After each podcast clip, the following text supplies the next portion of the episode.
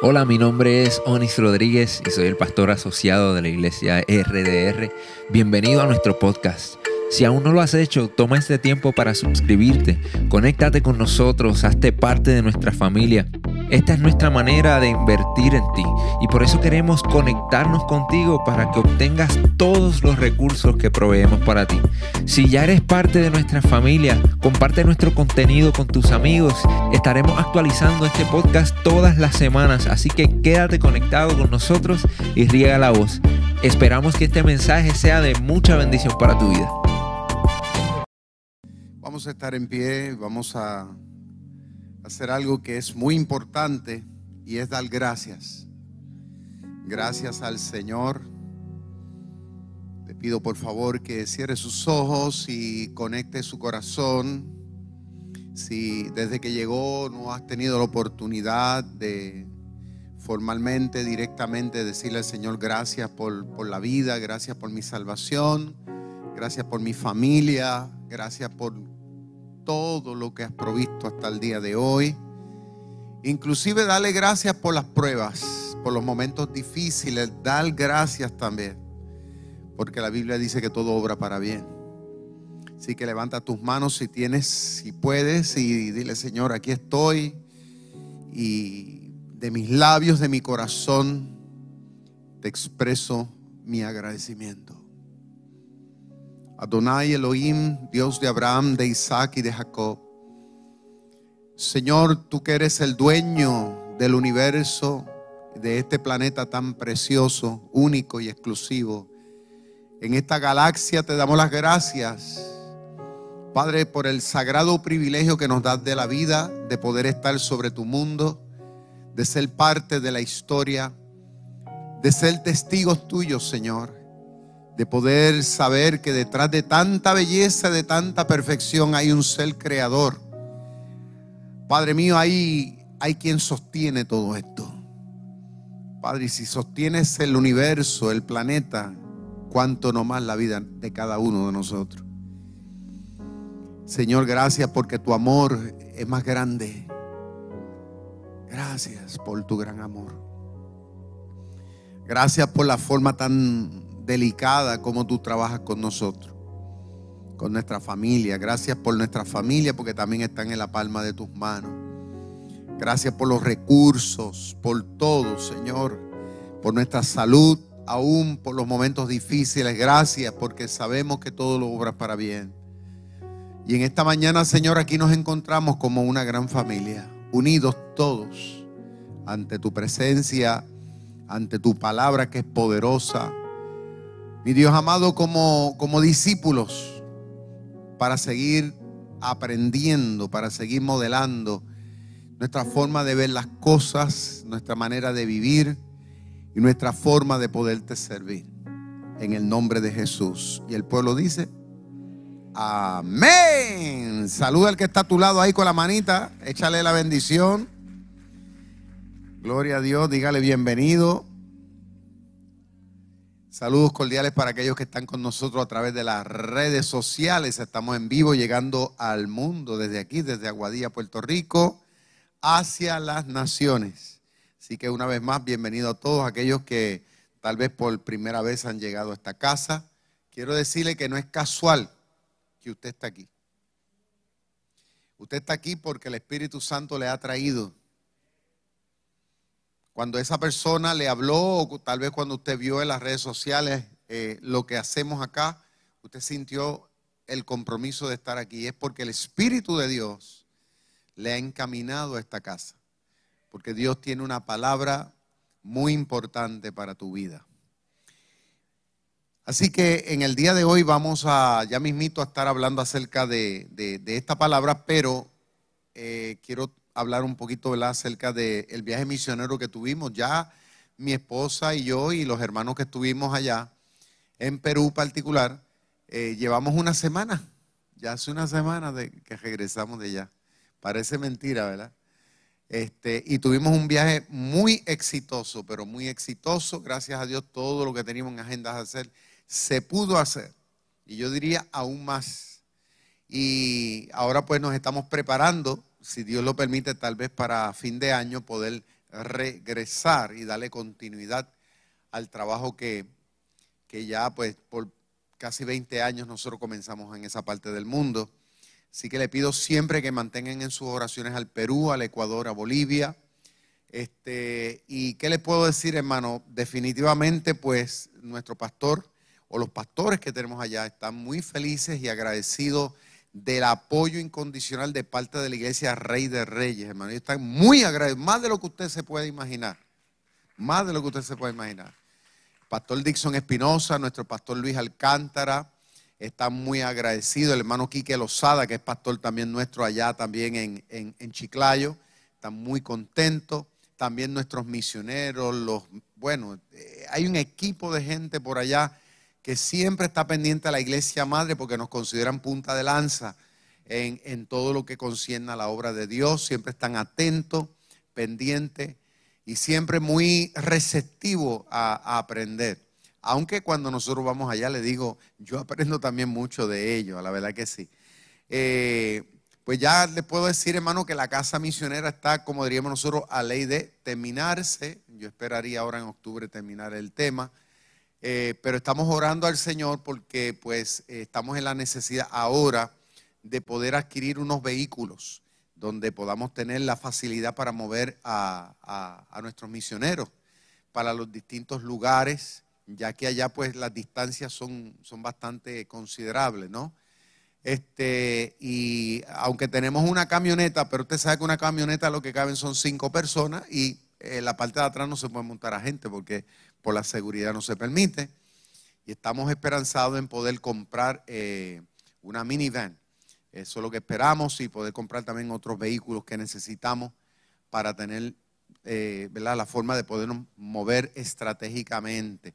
Así que estamos abiertos a las colaboraciones, ¿verdad? Eh, de aquellos que sientan en su corazón, aún los que nos ven a través de las redes sociales que quieran unirse con nosotros y con una colaboración económica, lo que Dios ponga en su corazón. ¿verdad? Yo aquí no le pongo número a nadie, no le torcemos el brazo a nadie, es algo voluntario, porque yo siempre he creído y siempre el Espíritu Santo me ha dicho, yo tengo mis soldados, y, mire que me lo ha demostrado, porque siempre el Señor ¿verdad? nos ha enseñado que Él hace cosas extraordinarias, escuche bien, usando muchas veces a gente ordinaria, gente que usted ni se imagina pero Dios los mueve y son gente obediente y apoyan la obra de una forma tremenda. La cantidad, como diríamos nosotros, se la pone Dios en el corazón de cada cual, porque Dios, ¿verdad? Cuando dice bendecir, bendice.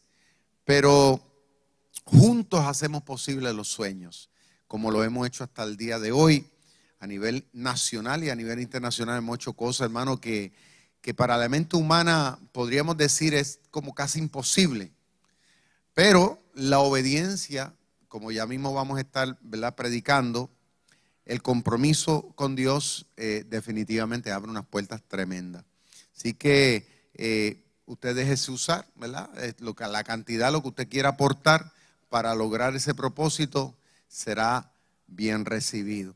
Así que ¿Qué les puedo decir? Estamos muy agradecidos de que Dios cuente con esta iglesia, porque la iglesia Rey de Reyes, nosotros no hablamos de la obra misionera como una cosa hipotética, ¿verdad? No hablamos de la, evangelización como una cosa como abstracta, como una cosa como que para envanecernos, ¿no? Porque hay gente que dice, hay que evangelizar, hay que hacer la obra misionera. Y hablan de eso como, como una cosa allá bien lejos. No, nosotros lo estamos haciendo literal. O sea, hacen años que nosotros hemos decidido establecer el reino de Dios en el corazón de la gente de verdad.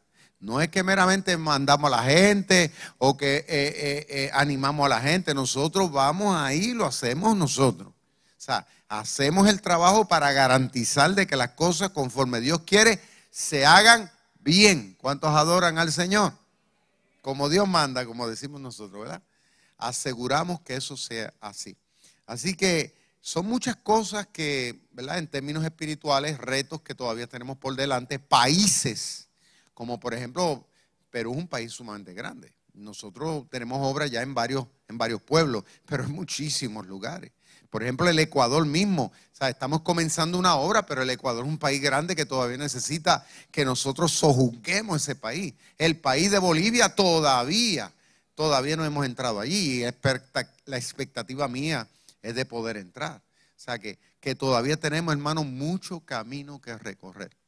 Pero si juntos, juntos lo hacemos, porque tal vez usted dice, pastor, pero yo nunca podré ir ahí físicamente. Bueno, pero a través de una aportación económica hacemos posible que otros vayan. ¿Cuántos dicen amén? Va viendo, o sea, tanto es importante el que siembra como el que da semilla el que siembra. Todo es importante. Yo nunca me olvido de un hermano que, que miembro de nuestra iglesia, que ya partió moral con el Señor, tenía ya sobre, sobre 80 años, ¿no? Y cayó gravemente enfermo en la cama. Y él era de los hermanitos que no fallaban, eran fiel, fiel, fiel, fiel. Y cuando cayó enfermo, que le dio un stroke, que él no podía ya asistir al templo, usted viera cómo lloraba, hermano. Ese hombre, cada vez que yo iba a visitarlo, él se bebía las lágrimas. Porque me decía, pastor, yo quiero estar en el templo. y a mí me dolía eso en el corazón. Entonces yo le decía, hermano, ¿sabes qué? Físicamente tal vez se haga difícil que usted pueda estar ahí. Pero desde esta cama, desde este lugar, usted hace posible que la obra de Dios continúe. ¿Por qué? Porque desde aquí pues usted ora por nosotros. Mientras yo estoy en el frente de la batalla, eh, eh, estoy donde estoy haciendo lo que hago porque usted está intercediendo a Dios para que Dios me use como una herramienta. Y así es importante su intercesión. O sea que el hecho de que usted esté en la cama, eso no limita la capacidad de poder hacer la obra de Dios. ¿Cuántos dicen amén? Así que no hay imposibilidad. Si todos nos unimos de alguna forma u otra, hermano, mire, plantamos el reino de Dios hasta, hasta en la luna. ¿Cuántos adoran el nombre del Señor? Porque para el que cree todo es posible. Así que eso lo dejo, como dicen por ahí, se lo dejo ahí. Ya la bola la pateé para la cancha suya, lava lo que él vive. Bueno, vamos al mensaje en el día de hoy. Vamos a ir a Josué capítulo 14. Yo le pido por favor que nos amarremos los cinturones porque ya despegó el avión del Señor y la zafata salió y vamos a comer caviar del Cairo aquí hoy. Dice Josué capítulo 14, para aquellos que son americanos, Joshua chapter 14. Dice así, verso 6 en adelante. Esté muy atento a la lectura. De hecho, mire, está ahí en pantalla. Y los hijos de Judá vinieron a Josué en Gilgal y Caleb, hijo de Jefoné, Ceneseo, le dijo, tú sabes lo que Jehová dijo a Moisés, varón de Dios, en Cades Barnea, tocante a mí y a ti.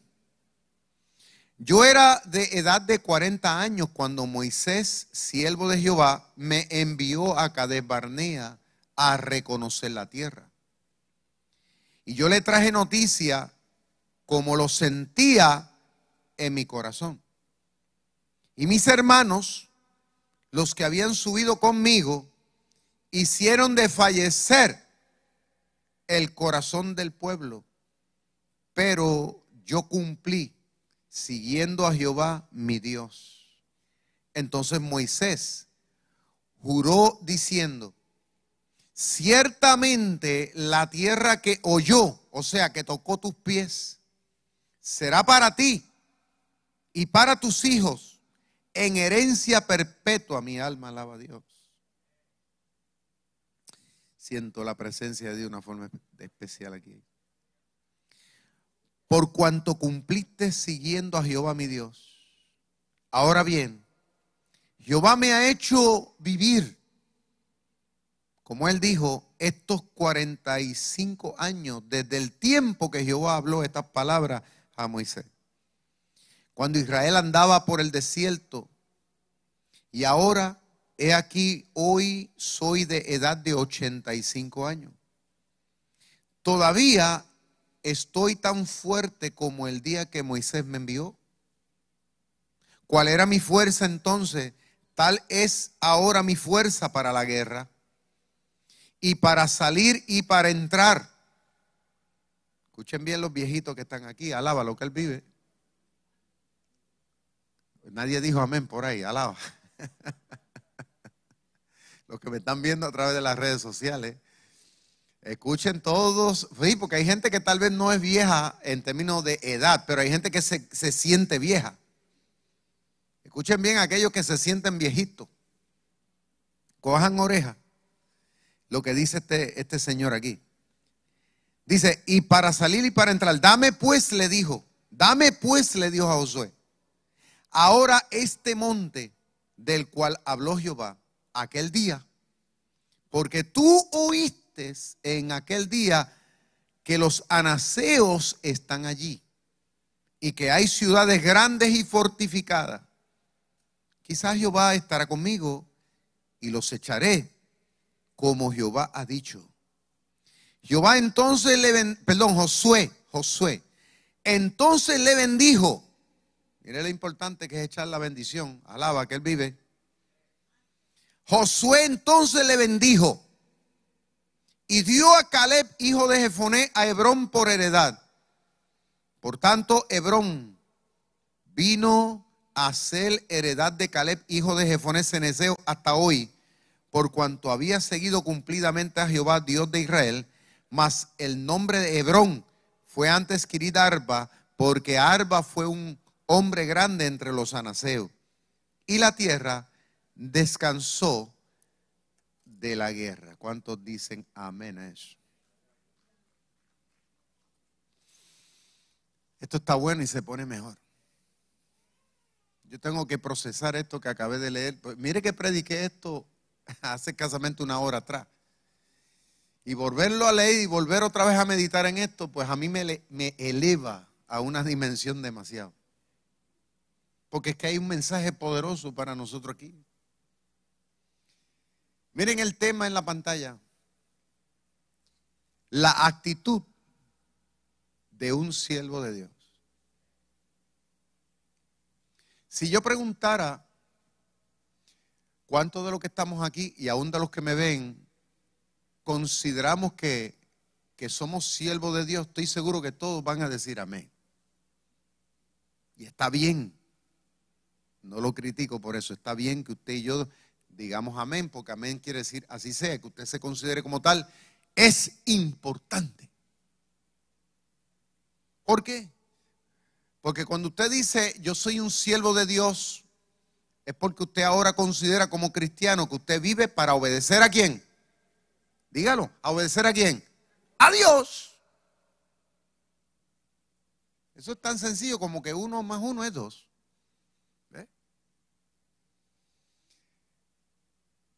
Pero la pregunta es, ¿hasta qué nivel tú y yo lo estamos haciendo? Ahí cambian las cosas.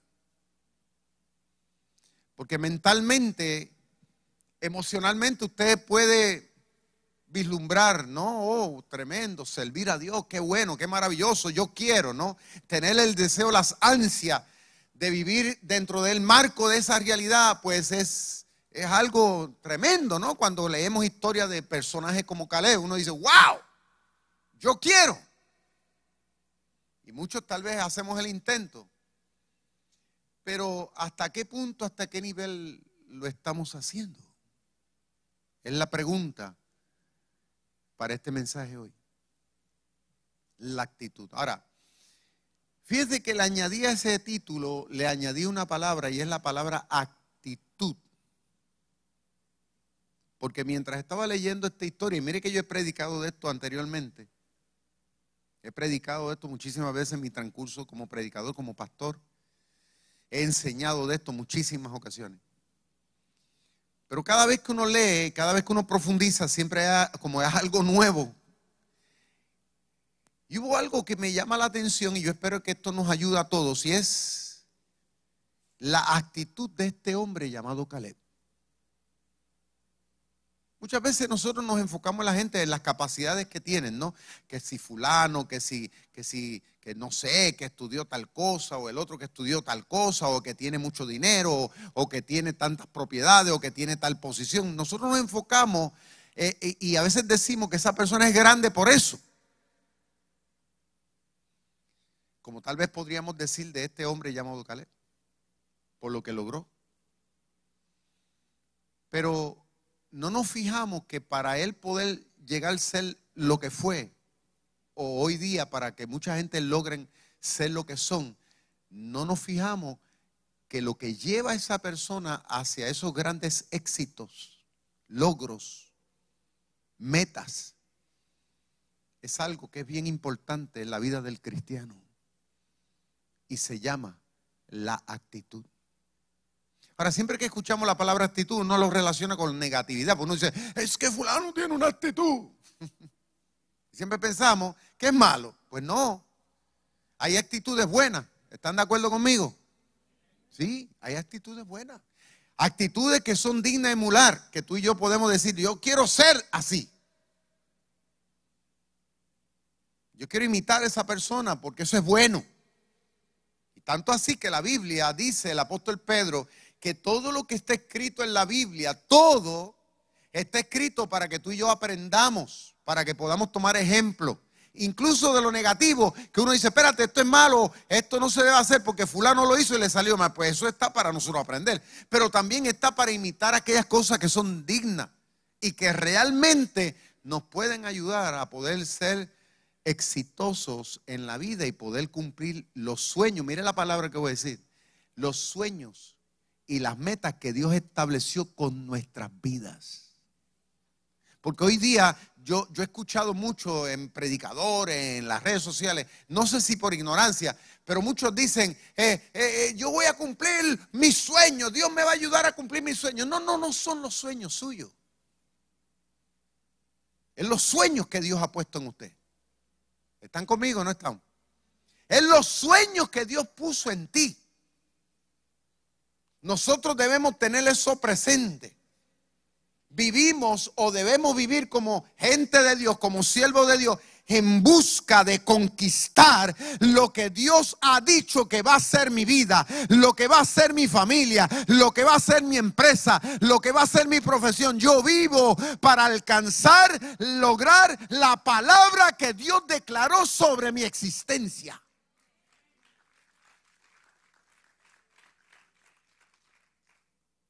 Porque una cosa es luchar para alcanzar lo que uno quiere, porque eso pareciera como que algo tuyo, como que algo, como que lo vas a hacer en tus propias expensas. Pero cuando tú entiendes que tú vives para alcanzar las metas que Dios estableció con tu vida, tú sabes que tú no vas a luchar solo.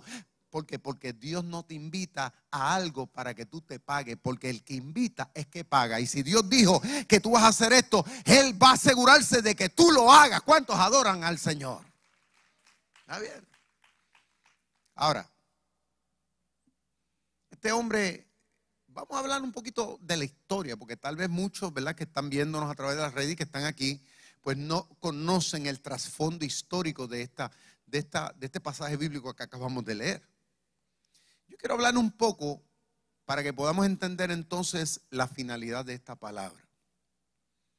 Cuando la nación de Israel salió de Egipto, que habían estado esclavizados allí por muchísimos años, cuando ellos salen, estos 3.5 millones de gente, salen, ellos salen por orden de Dios, porque Dios les dijo, yo los quiero llevar ahora a una tierra que fluye leche y miel, o sea, una, una tierra próspera.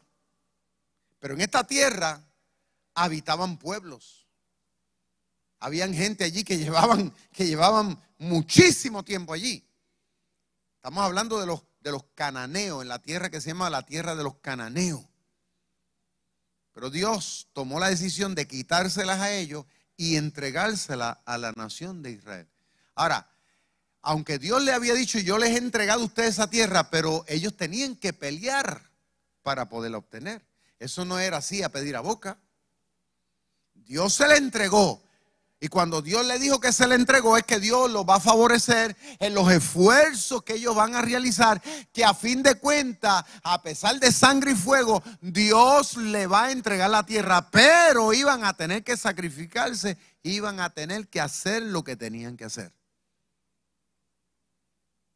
Pero la Biblia dice que antes de ellos entrar a conquistar, el líder que en ese momento estaba dirigiendo a la nación, que era Moisés, del cual muchos de ustedes han leído y han escuchado hablar. Moisés entonces envía a 12 espías. Fíjate qué inteligente. ¿Por qué fueron 12? Porque uno cada uno representaba cada una de las tribus de Israel, que eran dos. Entonces Él los envía para que ellos estudien tanto la fortaleza como las debilidades de estos pueblos que allí vivían, para ellos saber cómo iban a hacer la guerra. Pero dice la historia que cuando fueron estos doce, dice que diez de ellos, diez de ellos, cuando regresaron después de haber espiado la tierra, lo que trajeron fue un mensaje de negatividad y de imposibilidad terrible que pusieron a temblar a, la gran mayoría de la gente que estaban allí. No, que si esto está difícil, que allí hay gigantes, que esa tierra se traga a la gente. Así decían. Allí, muchachos, eso es difícil, que si hay una muralla grandísima, que si esta gente está bien preparados, esta gente son guerreros, etcétera, etcétera, etcétera. Pero entonces Josué y Caleb, que es la figura del cual leímos aquí hoy, del cual estamos aprendiendo la actitud, ellos asumieron una postura diferente. Todo lo que los demás eh, dijeron hasta cierto punto era verdad, no era una mentira. Que si habían ciudades grandes, que si habían gigantes, que si habían guerreros, todo eso era una verdad. Pero Caleb y Josué tomaron la decisión de, apoyarse en otra verdad. ¿Cuántos adoran a Dios? Porque está la verdad que tú ves con tus ojos. Está la verdad que tú sientes en el corazón pero está la verdad de la presencia de Dios y está la verdad de la palabra de Dios. ¿Eh? Son dos verdades. Una verdad es lo que tú ves y otra verdad es lo que Dios dice. Entonces, Cale tomó la decisión de decir ante esa negatividad, de decir, eso es cierto. Pero ¿sabes qué? Si Dios nos dio la palabra de que nos va a entregar esa tierra, nosotros la vamos a conquistar. Uh, eso es poderoso. Eso es poderoso, eso es más grande que una bomba nuclear. ¿Usted sabe cómo tiembla el diablo cuando usted se para firme ante el problema, la circunstancia, la dificultad, ante, ante la crisis? Cuando usted se para sobre sus pies y usted dice, aquí no me muevo porque si Dios dijo, Dios va a hacer. Mi alma alaba a Dios. Sí, porque por lo general la gente lo que hace es que yo, eh, todo el mundo llora, todo el mundo comienza a llorar. Y todo el mundo comienza a, pensar todo, todo lo malo, todo, todo lo imposible. comenzamos a hacernos, como decimos en Puerto Rico, una porquería. Perdón la expresión, pero así es. Comenzamos a sentirnos como que aquí el mundo se acabó, que todo esto aquí, si todo esto no tiene forma de resolverse. Pero entonces, Caleb se paró firme ante el pueblo y ante Moisés y declaró una palabra. Y él lo dijo conforme lo sintió en el corazón. Fíjate que no fue una palabra meramente por adular. Él no lo dijo por quedar bien delante de Moisés ni delante de la gente. Él, él, él, lo dijo, yo lo dije porque lo sentí y estoy convencido de que esa realidad es verdad. Aunque mis ojos ven otra cosa, pero yo sentí en mi corazón de que Dios es más grande que ellos. Esto es, terrible. O sea, que la actitud de este hombre llamado Caleb es lo impresionante aquí. Y fíjate que esta actitud él la demostró desde que tenía 40 años. Porque él tenía 40 años cuando fueron a, a, recorrer, a, a chequear. Él lo dijo, yo, cuando yo fui con uno de ellos, yo tenía 40 años. O sea, estaba más joven, estaba más vigoroso estaba más good looking, alaba lo que él vive. Pero él dice, pero esos 40 años, es impresionante que a los 40 años era un hombre de fe. ¿Y sabe lo que significa fe? Es ver a Dios donde nadie lo ve. Es, aprender a escuchar la voz de Dios donde nadie le escucha. Es ver las cosas, tú me entiendes, con los ojos divinos cuando nadie lo ve de esa manera. Cuando tú comienzas a entender a Dios en medio de un panorama difícil, eso es fe. Fe es declarar que Dios lo hace aún sin haberlo hecho, pero que tú sabes de que sabe de que Él lo va a hacer. Yo no sé si usted entendió el trabalengua. Lo que le quiero decir es que uno se mueve entendiendo que está en la palma de la mano de Dios.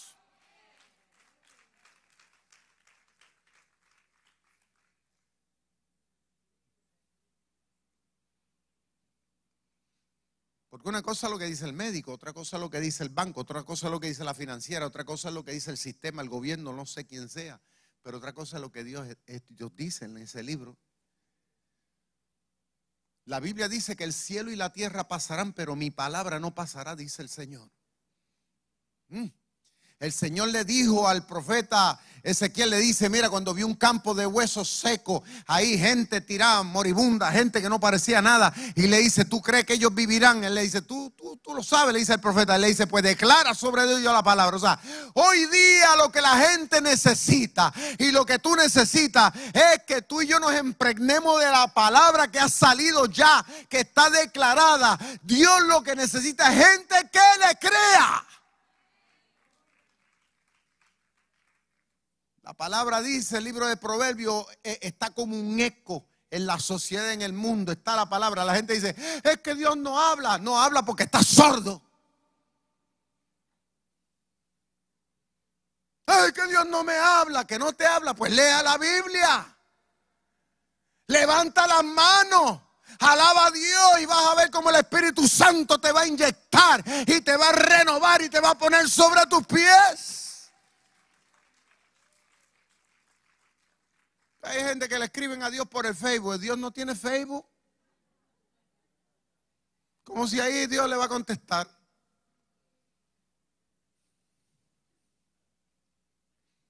Este hombre llamado Caleb fue un hombre que demostró desde muy temprana edad, fíjate la actitud, una actitud determinada. Eso, eso significa que él demostró moverse hacia una resolución. Él no, no, dijo, voy a ver cómo esto, cuál va a ser el desenlace de esto. ¿Eh? Él no, él sabía ya lo que iba a pasar. Entonces, esa es, la, esa es la actitud que tú y yo tenemos que tener, una actitud de león. Que no me quito, que no me cruzo de brazos, eso es lo que yo pienso muchas veces. Yo digo, Víctor que no hay tiempo de llorar. Lo que, no hay, eh, llorar es pérdida de tiempo. Lamentarte también. Buscar sobre quién echar culpa también. Esto eres tú y Dios. En un momento dado Moisés puso muchas quejas. Señor, que yo soy tartamudo. Mire, que yo soy tartamudo, que yo no sé ni hablar y que me voy a presentar ante el faraón, que es un tipo tan educado, un tipo que tiene tanto léxico. Oye, que este tipo, ¿tú me entiendes? Y el Señor le dice, eres tú que vas a hablar, eres tú, voy a usar tu boca, no importa cómo sea, yo quiero que vayas tú y hable. ¿Y sabe lo que le dijo a Dios?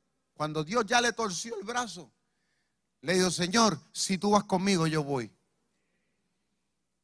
O sea que lo importante es tener esa convicción de que tú no estás solo en la vida. De que los sueños, las metas que Dios ha puesto en tu corazón, tanto personales como ministeriales, eso, mire, si Dios las puso ahí, Dios te va a ayudar a que se cumplan. Ahora, este hombre Caleb,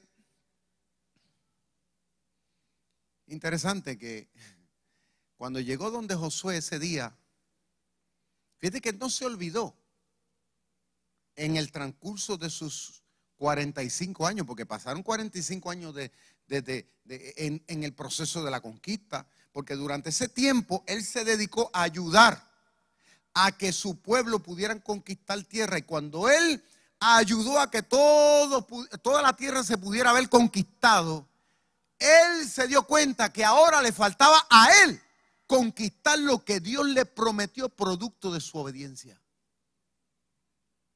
Qué interesante que Dios le prometió a Josué, pero también a Caleb, darle una herencia producto de que fueron hombres que le creyeron a él. Y, y, Caleb nunca se olvidó de eso. O sea que eso, eso, es un principio muy importante en la vida de un cristiano hoy día. Porque hay mucha gente que se olvidan de las cosas. Yo no me olvido. Hoy día vivimos en un tiempo que todo el mundo quiere todo microondas, la gente quiere todo rápido y le queremos poner un reloj a Dios, le queremos poner una agenda a Dios, le queremos decir a Dios cuándo, dónde y tú me entiendes. Mire, hermano, ¿quién es usted para ponerle una agenda a Dios? Para lo que Dios quiere hacer en tu vida. Hay gente que son tan prepotentes, no, no, y son prepotentes en su forma de vivir. Son ofensivos a Dios, hermano. A veces critican a, otros y ellos no se dan cuenta que con su actitud están yendo en contra. Mire, hay veces que hay gente que dice, ay, que yo quiero que Dios me dé un carrito. Mire, puede ser que Dios lo que quiere darte un carro, pero te lo quiere dar bueno en el tiempo de Él. Porque tú te puedes montar en un carrito, pero en el tiempo tuyo. Pues Dios te dice, está bien, te voy a dar, está bien, pues montate en ese volky. Pero ¿sabes qué? El, año, el, próximo año, si hubieras esperado un poquito más, yo te iba a dar un carro con, con letra mayúscula. Ay, yo quiero una casita, pero es ahora, es ahora, ahora. El Señor te dice, pero yo te la quiero dar, pero es de aquí dos años, tres años, diez años. Ay, ay, yo no quiero esperar tanto. Bueno, pero Dios te quiere dar un palacio, pero va a ser en el tiempo de Dios. Tú tienes dos opciones.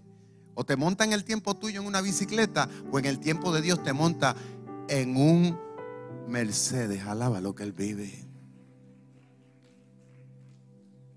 Sí, porque hay gente que, que, que quiere manipular el sistema y las cosas. Mire, escuche bien. Este hombre no se olvidó. Él mantuvo su confianza en la promesa él sabía que Hebrón Dios se la había prometido. Pero al tiempo cuando él reclamó a Josué que le diera el permiso de conquistar, cuando él llegó, todavía vivían gigantes ahí. Todavía habían gente ahí. O sea, e, en el tiempo la conquista no fue de la noche a la mañana, duró un proceso de más de 45 años. Eso para que usted, y yo cojamos oreja de cómo a veces Dios trabaja, pero cuando Dios hace las cosas, las hace bien.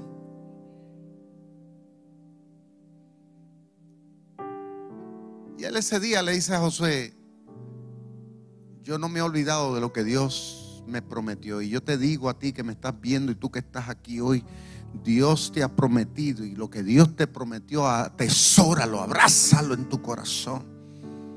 Si Dios te dijo que te iba a salvar los hijos, te lo va a salvar. Si Dios te dijo que te iba a librar de la muerte, Dios te va a librar de la muerte. Si Dios te dijo que te iba a usar como una espada, como un instrumento, Dios te va a usar. Lo que Dios prometió es una promesa divina.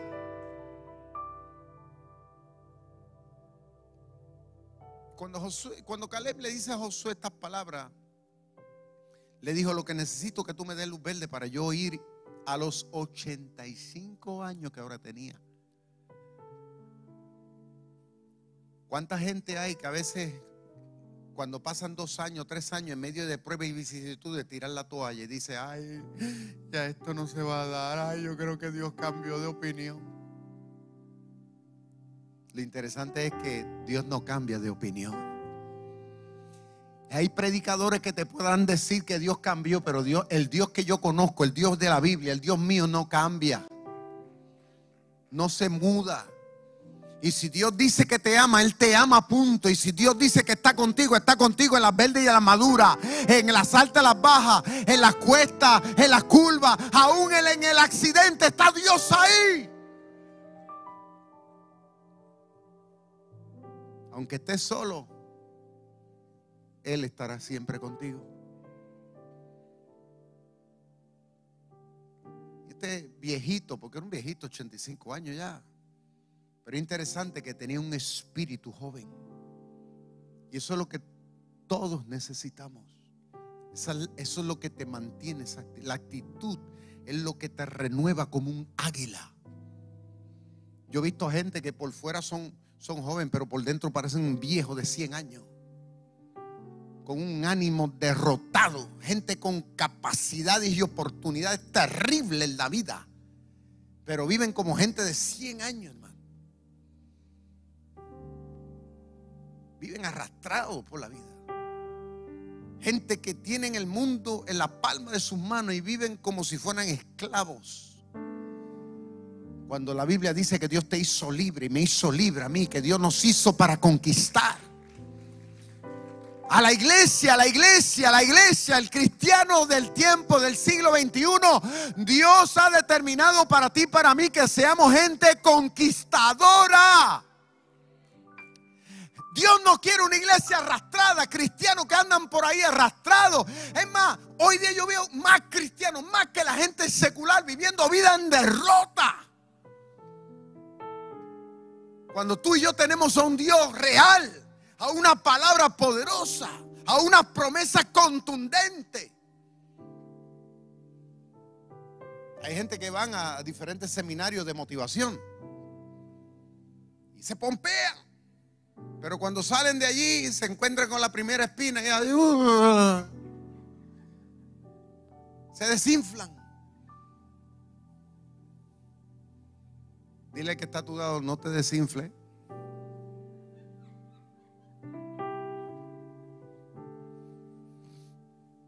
Porque el diablo te está esperando con dos, con dos alfileres. Eso que dice el pastorcito, eso, eso es mentira. Cuando te montes en tu carro y vayas por ahí, ay, esto no va a cambiar. Ay, esto va a seguir igual. Ay, que tú no sirves. Ay, que tú no vales. Ay, que tú eres un fracasado. Ay, que aquello. Ay, que lo otro. Ay, ay, ay, ay. Parece mexicano. Ay, ay, ay, ay, ay, ay, ay, ay, ay. Cambia tu tristeza por la alegría de Dios. Y la alegría se cambia cuando tú te sintonizas cuando tú te conectas, cuando tú eres uno con Dios, cuando tú ves las cosas como Dios las ve, cuando tú entiendes las cosas como Dios las entiende, el panorama es totalmente distinto. Yo puedo estar en el lugar que esté y poder parecer uno igual que todo el mundo, pero no somos igual. Esa es la mente que usted tiene que tener, no somos igual. Porque los principios por los cuales nosotros nos movemos son principios distintos. Y dice la Biblia que este hombre, Caleb, a los 85 años, le dice a, Josué: Yo estoy tan fuerte como cuando tenía los 40 años y estoy determinado y yo lo voy a conquistar. Dame el permiso. Y dice que Josué le dio el luz verde porque no podía hacer otra cosa, porque si fue Dios que le prometió eso, no, mete mano, le dijo. Eso es tuyo. Pero eso, eso no fue así, así. Eso no fue que él llegó allí y los gigantes le dijeron, oh sí, esto Dios te lo dio. Ah, pues vente, mijo, nosotros nos vamos y quédate con esto aquí. No, eso no fue así. Cuando usted lee el contexto histórico, el viejito tuvo que meterse allí con toda su tribu, con sus hijos, los nietos, los bisnietos, toda su descendencia, que eran guerreros. Se metieron y pelearon con los gigantes. Y dice que a sangre y fuego conquistaron a Hebrón. Y dice que Hebrón entonces fue de él y de su descendencia.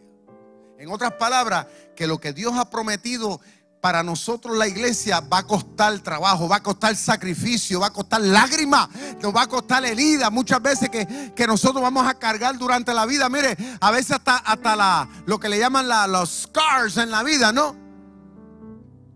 Vamos a cargar todo eso en la vida. Pero van a servir como una muestra para decir, ¿Sabes qué? Me costó, pero lo logré. Porque Dios no es hombre para mentir.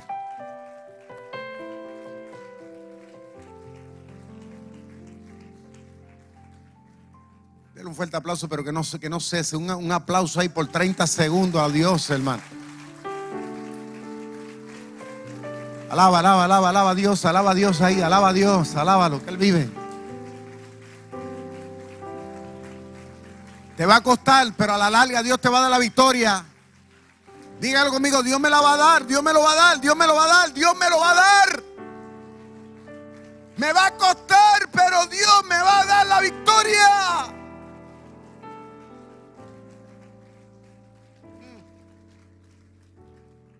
Siento la gloria de papá.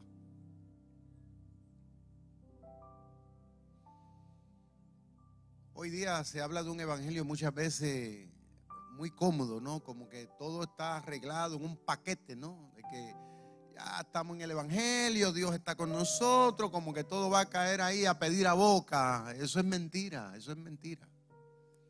Eso es mentira. El predicador que usted logre ver por las redes sociales o vea por ahí, mire, es un hablador. Lo que la Biblia nos enseña es que Dios va a estar peleando la batalla contigo. Y que tú harás lo posible y Dios se encargará de lo imposible. Este viejito a los 85 años plantó bandera en esa montaña. ¿Sabe por qué? Escuchen bien. Porque el viejito desde el corazón supo decir, ese monte es mío. Aún sin serlo, físicamente él creyó que eso era de él. Y yo te pregunto, ¿tú crees que lo que Dios ha determinado con tu vida es una realidad? Porque si tú no lo crees, no te vistas que no va. Perdone que se lo diga así de claro y sencillo, japao y pelado. Si usted no lo cree, si tú no crees que Dios está contigo, que Él te ama, que Él te va a apoyar, que Él, va, él va, a abrir puertas donde no hay, de que Dios te va a ayudar a secar las lágrimas, de que Dios te va a pompear en el camino, de que mañana Dios va a abrir otra, la puerta que no se abrió hoy, tal vez Dios la va a abrir mañana. Si tú no lo crees, las cosas no se van a hacer. Porque el diablo, acuérdate, el diablo, el diablo es un especialista en el proceso de tratar de sacar ventaja del desgaste. Diablo cuando ya pasa una semana y las cosas no se dan, él te dice, ve, yo te lo dije. Cuando pasa un año, ve, yo te lo dije. Cuando pasan dos años, ve, yo te lo dije. El diablo es un especialista tratando de sacar ventaja del proceso en el desgaste. Pero lo más lindo y lo más maravilloso es que el Espíritu Santo siempre está ahí contigo.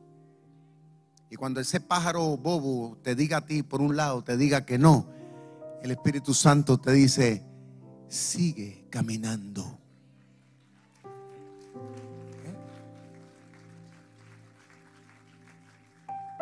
Se cuenta de una ocasión de un, una persona que se dedicaba a, no sé cómo le llaman, los que, los que se mueven en la montaña, ¿no? Que escalan montañas.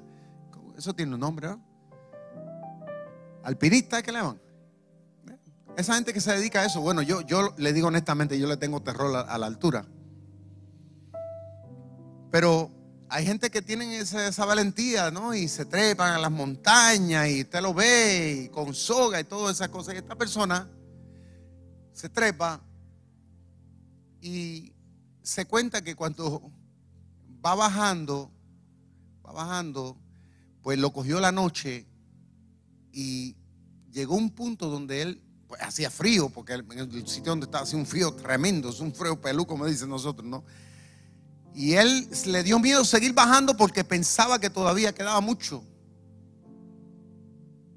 Y dice que decidió pasar la noche colgando de la soga, porque tuvo miedo a seguir bajando. Pero cuando amaneció el día, lo encontraron muerto, helado porque la noche fue muy fría. Y cuando lo encontraron estaba a tres pies del suelo. Porque dijo, hasta aquí llegué. Perdió la confianza de seguir bajando. El Espíritu Santo te dice, mantén la actitud. Mantén la actitud, porque todavía te queda largo camino. Sigue caminando. Sigue luchando, sigue intentando. No porque Víctor Vázquez lo diga, es porque Dios te está hablando a través de esta palabra aquí hoy. Y Caleb no es mejor que usted, ni es mejor que yo. Fue un hombre con debilidad y con defecto, igual que nosotros, que lo que lo hizo diferente fue simple y sencillamente el asumir una actitud positiva. Una actitud de estar conectado con, con el Señor. Y pudo conquistar su gigante y pudo conquistar su montaña. Por lo tanto, en el siglo XXI nosotros vamos para adelante. Y nosotros vamos a seguir predicando, la iglesia va a seguir plantando obras, vamos a seguir levantando misiones. Venga el diablo, reviente el bombazo por donde reviente, nosotros vamos para adelante. Y yo declaro que en lo que resta de este año mi familia va a estar más bendecida que nunca. Voy a trabajar para eso, voy a trabajar para que la iglesia siga bendecida más que nunca, para que la obra misionera siga siendo bendecida más que nunca. Yo voy para adelante, porque encima del sistema yo tengo un Dios más grande y más poderoso que controla el universo. Póngase de pie conmigo, levanta tus manos y alaba a Dios. El médico te dice una cosa, el psiquiatra te dice otra y Dios te dice otra.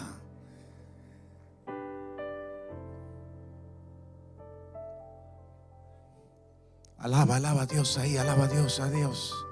Dale, dale un 30 segundos de alabanza. Tú que estás en la casa allí, donde no sé dónde tú estás ahí conectado, pero dale una alabanza a Dios ahí por 30 segundos. Alaba a Dios.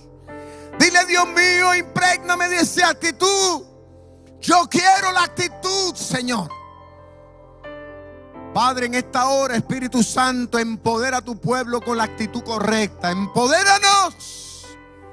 Necesitamos, Dios mío, esta capacidad para trascender en el tiempo, para conquistar las metas, lo que está en tu corazón, lo que tú nos has prometido.